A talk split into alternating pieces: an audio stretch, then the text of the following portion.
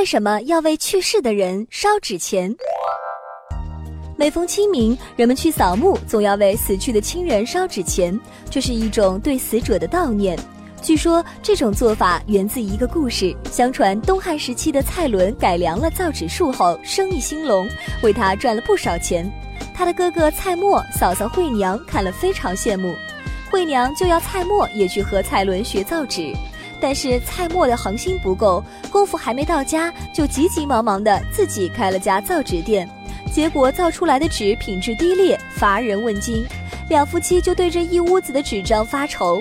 最后惠娘想出了一条妙计，便附在蔡墨的耳边，如此这般的教了一遍。到了这天晚上，邻居们忽然听到蔡墨家传出了嚎啕大哭的声音，大家赶过来一问，才知道惠娘昨天晚上暴毙。次日清晨，蔡锷当着邻居的面儿，在惠娘的棺前哭得死去活来，一边哭诉一边烧纸。烧着烧着，忽然听到棺材里有响声。过了一会儿，又听到惠娘的声音在里面叫着：“开门，快开门，我回来了！”